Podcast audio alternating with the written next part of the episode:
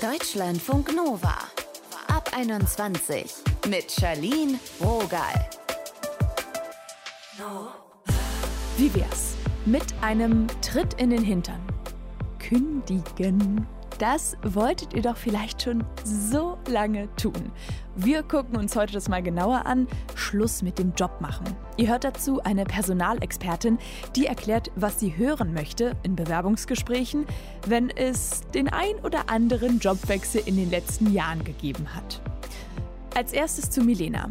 Schon dreimal hat sie ihren Job gekündigt. Sie arbeitet als Architektin und mich haben als erstes Mal die Gründe interessiert. Hi. Hallo. Deine letzte Kündigung, die liegt ja nur ein paar Monate zurück. Wie lange hast du dort gearbeitet? Und was war für dich letztendlich der Grund zu sagen, mir reicht's? Ich habe da insgesamt drei Jahre gearbeitet, aber Mhm. in unterschiedlichen Konstellationen. Also ich habe zuerst in Teilzeit dort gearbeitet und bin dann voll mit einer 100%-Stelle eingestiegen. Also das hat schon mal einen Unterschied gemacht. Mhm. Und äh, der Grund, weshalb ich gegangen bin, ist, dass sich intern ein paar Dinge bei uns geändert haben und strukturiert haben. Es für mich nicht mehr so viele Perspektiven gab, aufzusteigen. Und auch einfach die Tatsache, dass ich das Gefühl hatte, das, was ich in der Stelle ähm, lernen kann, das habe ich dort gelernt und mitgenommen. Und für mich ist es dann Zeit für was Neues. Also es war schon inhaltlicher Natur, sage ich mal. Du wolltest Veränderung und jetzt nicht, Mhm. weil was mit dem Team oder so nicht gepasst hat. Genau, es hat überhaupt nichts mit dem Team zu tun, ganz im Gegenteil. Also ich kam mit dem Team sehr gut aus.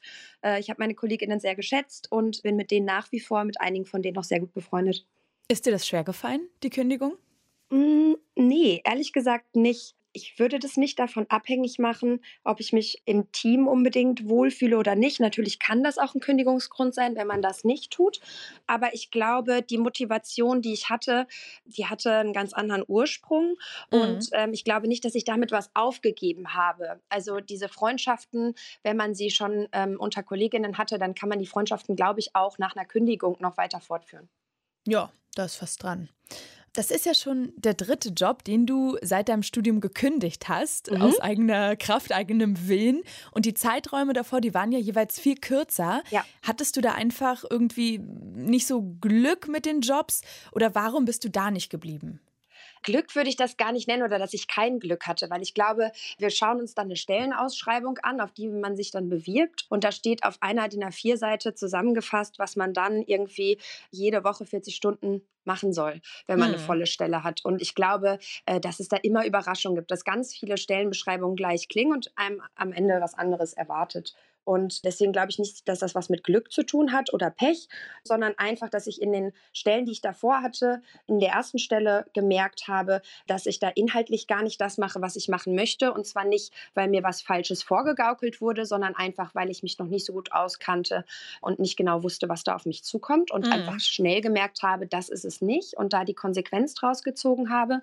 Und ähm, bei der zweiten Stelle gab es dann eine andere Situation, wo sich eine neue Chance für mich aufgetan hat, ein weiteres Jobangebot, das auf mich zugekommen ist und für mich dann der Wunsch bestand, bei meinem Arbeitgeber meine Stelle zu reduzieren und dieses neue Angebot an der Uni zu unterrichten anzunehmen und ich entsprechend äh, dann entschieden habe, aus den Gründen zu gehen, weil ich das dort eben nicht machen konnte und meine Stelle nicht reduzieren konnte. Also ich hatte immer für mich selbst äh, gesprochen ganz logische Gründe dafür. Ich höre dich so an und denke, irgendwie ist es fast so ein bisschen bewundernswert. Du bist da so straight, auch so ein bisschen pragmatisch und ich höre oft, kenn's auch selber von mir im Freundinnenkreis, dass es da schon auch sehr viel Bauchschmerz gibt zu kündigen, weil man sich irgendwie nicht so richtig traut, selbst wenn man total mies behandelt wird. Wie war das für dich in den Momenten, als du jeweils gekündigt hast? Für mich ist das, war das in jedem Moment ein total befreiendes Gefühl. Das ist natürlich kein schönes Gespräch, einem Arbeitgeber zu sagen, man hört da jetzt auf. Man kann das auch vielleicht so ein bisschen vergleichen wie mit Schluss machen oder so. Mhm. Vielleicht nicht ganz so emotional, so dramatisch. Für manche Leute aber bestimmt schon. Äh, Manche Leute haben bestimmt ihren Job auch länger als ihre Beziehung. Aber für mich war das auch immer mit was Positivem verbunden, ähm, weil was Neues auf mich zugekommen ist, ich eine Chance hatte, was zu verbessern. Und ich muss sagen, dass ich aus jeder Kündigung glücklich rausgegangen bin, beziehungsweise danach was Besseres auf mich zukam. Und ich im Nachhinein keine dieser Kündigungen äh, je bereut habe und das deswegen eher als was Positives sehen würde. Das kann natürlich, also ich schätze mal, dass das jeder unterschiedlich auffasst und dass es auch sehr viel damit zu tun hat, hat man schon was Neues in Sicht oder nicht? Ist man sehr sicherheitsliebender Mensch und macht sich sich vielleicht eher Sorgen, dass es, ähm, dass nichts Gutes Neues kommt? Wie ist die Branche? Findet man überhaupt leicht was Gutes? Von diesen Faktoren ist das natürlich total abhängig. Weißt du noch, wie lange Zeit jeweils vergangen ist zwischen diesem Moment von ich kündige und ich ziehe es wirklich durch?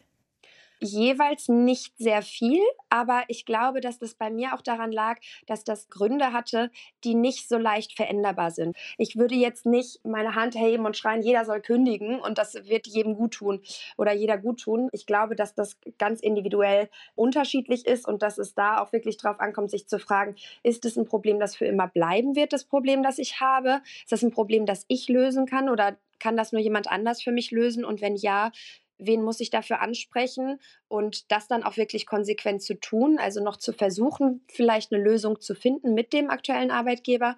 Und ich glaube, dass man dann aber auch die Konsequenz besitzen sollte, dass wenn sich dieses Problem ähm, nicht löst, obwohl man es angesprochen hat, wenn es dafür keine Lösung gibt, dann auch wirklich die Konsequenz zu haben, zu kündigen. Ich glaube, man belügt sich selbst und man belügt im Endeffekt auch dem Arbeitgeber, wenn man damit droht, äh, in der Konsequenz zum Beispiel zu kündigen und das dann mhm. nicht macht. Und ähm, immer wieder kündigen bedeutet ja auch immer wieder neu anfangen. Das kann ja aufregend, auch anstrengend sein. Wie stehst du dazu? Fällt dir das leicht, neue Routinen, neue KollegInnen kennenlernen? Es fällt mir grundsätzlich relativ leicht, neue Leute kennenzulernen und mich in neue Strukturen einzufinden.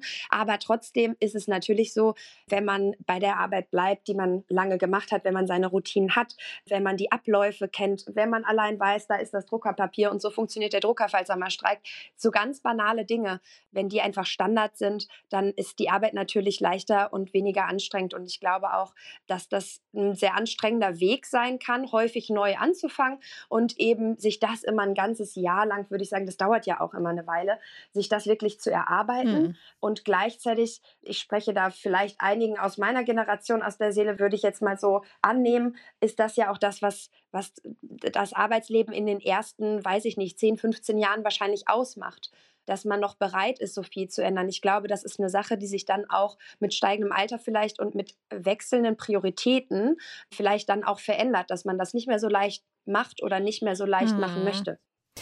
Gerade uns Millennials und der Generation Z wird ja so nachgesagt, ach, die sind viel eher bereit, einen Job hinzuschmeißen, wenn es nicht so mit den Lebensvorstellungen kombinierbar ist. Hast du da irgendwann mal Feedback von einer älteren Generation bekommen, so nach dem Motto, wie, du kündigst jetzt schon wieder? Ja, äh, vielleicht die ältere Generation meiner Eltern, also dann mhm. eher vielleicht von meinen Eltern, die sich das rausnehmen würden, zu sagen, wie jetzt schon wieder. Und ich finde es auch gar nicht schlimm. Das sind Personen, die einen Job oder ich glaube, mein Vater hatte in seinem Leben zwei Arbeitgeber. Für den ist das natürlich was ganz Besonderes und er versteht das nicht so richtig. Gleichzeitig bewundert der das, glaube ich, auch und findet das spannend, dass ich so für mich selber einstehe. Und ähm, ich glaube, das ist eben der Vorteil davon. Also der Vorteil davon ist, dass wir als Generation, glaube ich, viel mehr hinterfragen, was will ich als Individuum und nicht, was kriege ich hier geboten? Ja gut, das sollte mir schon passen. Warum bin ich denn unglücklich an meinem Arbeitgeber? Kann es ja nicht liegen. Äh, so schlimm ist das ja nicht. Mhm. Ich glaube, da sind wir anders und denken halt eher, okay, vielleicht passe ich da gar nicht so gut rein, vielleicht sollte ich was verändern. Ähm, gleichzeitig glaube ich, dass unsere Generation dadurch dadurch natürlich auch ein bisschen Druck auf den Arbeitsmarkt ausübt, was, glaube ich, auch gut ist. Also gerade aus der Branche kommt, in der ich bin, ähm, gab es lange Zeit sehr schlechte Arbeitsbedingungen, äh, lange Zeit sehr wenig Jobs und ähm, wenig ähm, ArbeitnehmerInnen haben sich getraut, den Mund aufzumachen für bessere mhm. Arbeitsbedingungen, weil es so wenig Jobs gab, was natürlich total verständlich ist dass man, wenn man froh sein kann, einen Job zu haben in der Branche, dass man dann nicht den Mund aufreißt und sagt, ähm, hier und ich hätte gerne ein bisschen mehr hiervon und ein bisschen mehr Freizeit, ein bisschen mehr Urlaubstage und Bezahlung könnte auch besser sein. Das ist natürlich dann klar, aber ich glaube, dass unsere Generation gerade in allen möglichen Branchen dafür sorgt, dass ArbeitgeberInnen dazu gezwungen sind, sich zu fragen, was wünscht sich diese Generation und wie können wir das ermöglichen?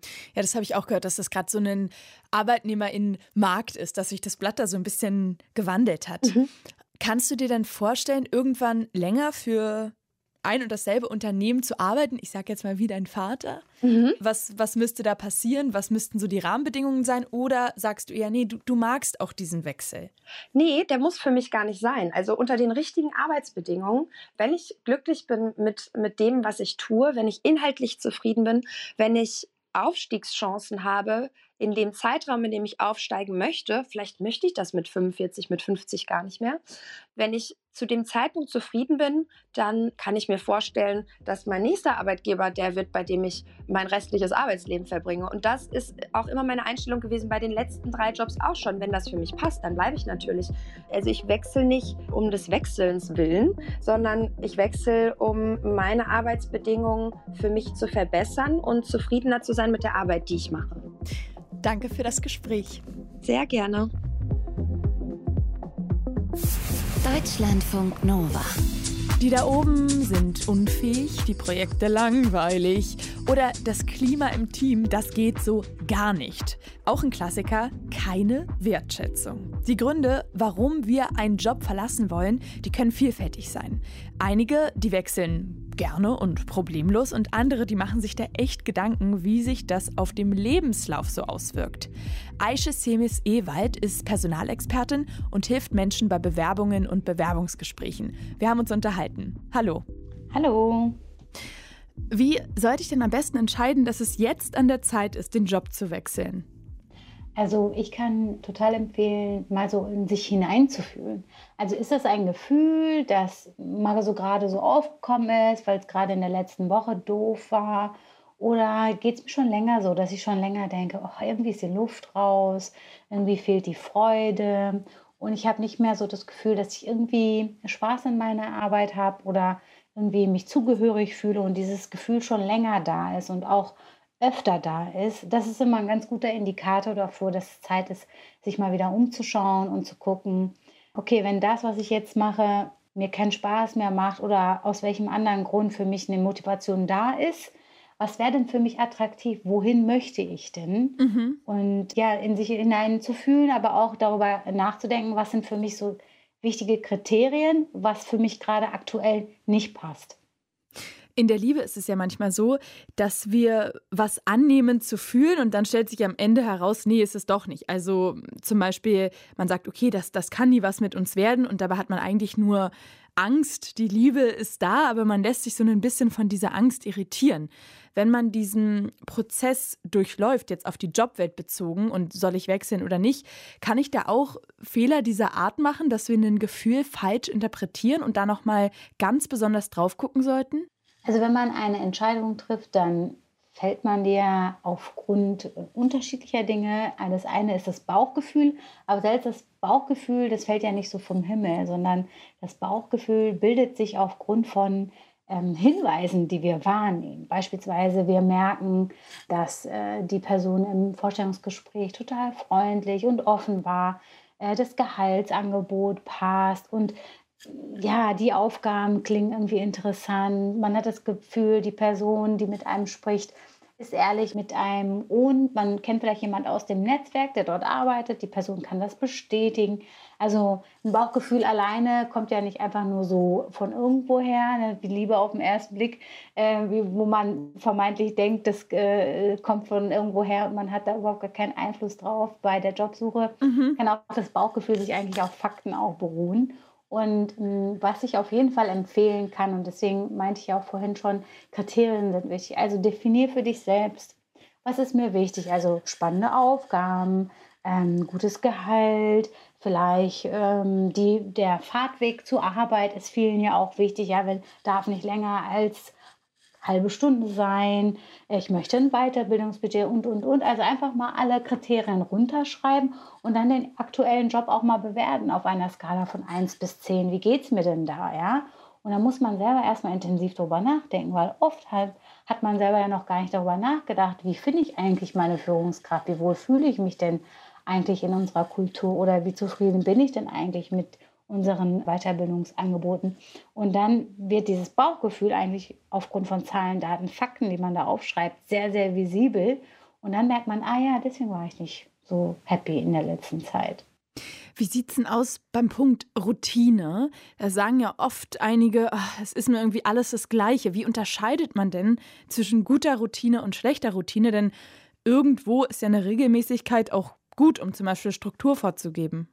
Definitiv. Also Routine an sich ist weder gut noch schlecht. Ich glaube, das kommt immer so drauf an, auch wo man persönlich steht. Mhm. Nehmen wir mal an, man hat selbst zu Hause eine Riesenbaustelle. Dann ist das Thema Routine gar nicht problematisch. Wenn es aber allerdings so ist, dass man schon irgendwie seit drei Jahren auf der gleichen Rolle ist und immer die gleichen Projekte hat und irgendwie ist der Funke nicht mehr so richtig da. Ja, das ist einen nicht mehr herausfordert. Man hat das Gefühl, man hat alles diesem Thema gegeben und ja, da fehlt einfach so die Liebe zu dem Thema äh, ab einem bestimmten Punkt. Und man merkt es auch ähm, dadurch, dass man sich nicht mehr so viel Mühe geben will oder kann vielleicht auch. Dann ist das äh, eine Art von Routine, wo man mal drauf schauen muss. Ist es vielleicht Zeit ähm, für ein neues Thema, um zu wachsen? Und dann heißt das auch nicht direkt, dass man, wie gesagt, den Job wechseln muss, sondern vielleicht ein anderes Projekt noch hinzukommt. Vielleicht kann man ganz gut diese Themen an andere abgeben, an juniorigere Kollegen und dabei lernen, wie man andere führt. Ja? Also deswegen sind auch Führungskräfte so wichtig. Man muss halt mit seinen Leuten sprechen und auch verstehen, wo sie stehen.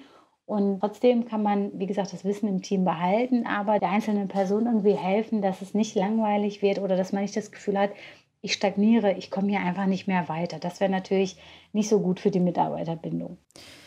Nehmen wir jetzt mal an, ich habe da schon ziemlich viel in meinem Kopf durchgespielt und stelle fest, das Arbeitsklima ist wirklich schlecht. Ich kann nicht mehr, ich kündige. Wie kann ich denn vermeiden, dass bei meiner nächsten Arbeitsstätte ich wieder die gleiche Situation vorfinde? Also kann man in Sachen Arbeitsklima schon präventiv irgendwie tätig werden? Kann man das überhaupt beeinflussen schon im Vorhinein? Also eine hundertprozentige Garantie gibt es natürlich nicht, aber es gibt ähm, ganz gute Indikatoren. Man kann zum Beispiel schauen, wie gehen eigentlich die Leute mit mir im Vorstellungsgespräch um daran kann man schon daran erkennen, wie überhaupt Menschen behandelt werden in einem Unternehmen. Ja? Mhm. Und man kann natürlich auch kritische Fragen stellen, um zu verstehen, wie ist denn die Kultur hier. Man könnte zum Beispiel eine Frage stellen, wie werden hier Entscheidungen getroffen?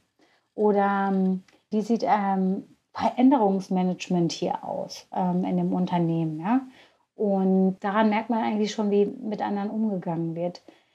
Idealerweise kennt man jemanden, der zumindest jemanden kennt, der dort arbeitet, der ihm auch ein realistisches Bild geben möchte oder kann. Mhm. Ich spreche am liebsten mit ehemaligen Mitarbeitern, nicht nur mit aktuellen, sondern ehemalige, weil die haben natürlich eine gewisse Distanz, die sind da nicht mehr und können dann auch vielleicht noch mal so ein Stück weit objektiver berichten, wie es dann am Ende wirklich war. Häufige Jobwechsel, wie erkläre ich denn das im Vorstellungsgespräch? Grundsätzlich finde ich, heutzutage ist es gar nicht mehr so ein Riesenproblem, zumindest in meiner Wahrnehmung, denn ähm, gerade in der Privatwirtschaft und ich bin jetzt hier in Berlin ansässig, ja, hier sind ja auch viele Start-ups, ist das eigentlich total normal, wenn man häufiger den Job wechselt. Hier erwartet niemand von dir, dass du bis zur Rente in einem Unternehmen bleibst. Ich glaube, wenn man in einer anderen Branche ist, äh, zum Beispiel im Mittelstand und bei einem Unternehmen arbeitet, vielleicht in Baden-Württemberg, ja, so stelle ich mir das so ein bisschen vor, äh, wo es auch ein bisschen traditioneller zugeht. Da könnte das dann durchaus auch ein Thema sein.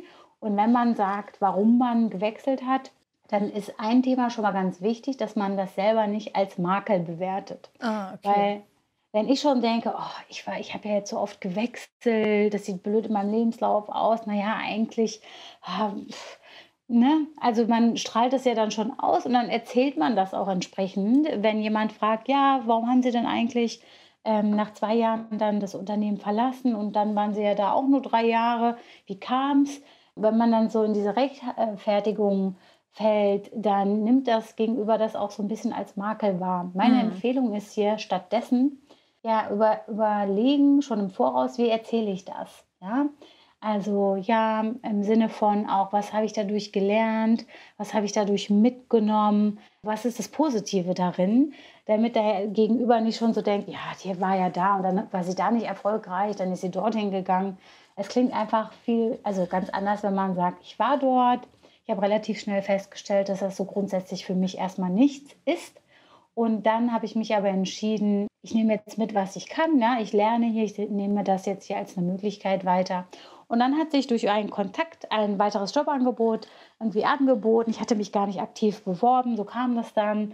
Und dann dachte ich, ja, das klingt so gut, ich muss es zumindest probieren. Mhm. Ja? Das klingt natürlich ganz anders als, ja, ich bin hingegangen, hat mir nicht gefallen und die waren da alle ganz furchtbar und jetzt danach bin ich wieder gewechselt und so weiter und so fort. Dann ist halt wichtig, wie man es verpackt, ja, kurz gesagt. Du bist ja Personalerin in einem internationalen Unternehmen, studierte Psychologin. Hat dich irgendwann mal was überrascht in so einem Bewerbungsgespräch, wo du jemanden auf den Lebenslauf angesprochen hast? Manchmal bin ich überrascht über die äh, Ehrlichkeit und die Offenheit mancher mhm. Kandidatinnen und Kandidaten. Weil, also wenn man sich bewirbt, ist man jetzt nicht der gläserne Kandidat. Also man ist nicht dazu verpflichtet, jede einzelne Information preiszugeben. Und ich merke auch manchmal, dass vor allen Dingen leider äh, viele Frauen sich so ein bisschen unter Wert verkaufen. Gerade wenn ich merke, da ist echt sehr viel Substanz, da sitzt eine Expertin vor mir, die sagt dann, ja, eigentlich äh, bin ich ja keine Expertin, aber gibt mir dann aber eine totale Expertenmeinung und dann bin ich auch überrascht und dann sage ich aber auch so, hier, sag das nicht, lass den ersten Satz mal weg. Ja, so. Sich gegenseitig unterstützen finde ich immer gut und gerade auch in so einer Situation nimmt es wahrscheinlich wahnsinnig viel Druck und dann kann man auch mal erklären, warum man einige Jobwechsel schon hatte, ohne sich zu schämen oder irgendwas aus den Fingern zu saugen. Aische Semis-Ewald ist Personalexpertin und hat mit uns gesprochen. Vielen Dank. Sehr gern. Tschüss. Ende Gelände mit dem Podcast von heute, aber die Quizzeit, die beginnt genau jetzt. Es geht, Logo, ums Kündigen. In welchem Land gibt es laut Gesetz die kürzeste Mindestkündigungsfrist? A. Am schnellsten kommen die Menschen in Mexiko aus dem Arbeitsvertrag raus. B. Ist es in der Schweiz? Oder C. Ist Brasilien die korrekte Antwort? A. Mexiko, B. Schweiz, C. Brasilien. Wo ist laut Gesetz die kürzeste Mindestkündigungsfrist am Start? A ist richtig. Mexiko. In den meisten Ländern beträgt die gesetzliche Kündigungsfrist, so wie in Deutschland, ein Monat und die kürzesten Fristen für Kündigung durch die Arbeitnehmerin gibt es in Mexiko null Wochen. Vier sind es in Brasilien und in der Schweiz acht. Das war's jetzt von mir. Mein Name ist Charlene Rogal. Tschüss. Deutschlandfunk Nova ab 21. Immer Montag bis Freitag auf deutschlandfunknova.de und überall, wo es Podcasts gibt. Deutschlandfunk Nova ab 21.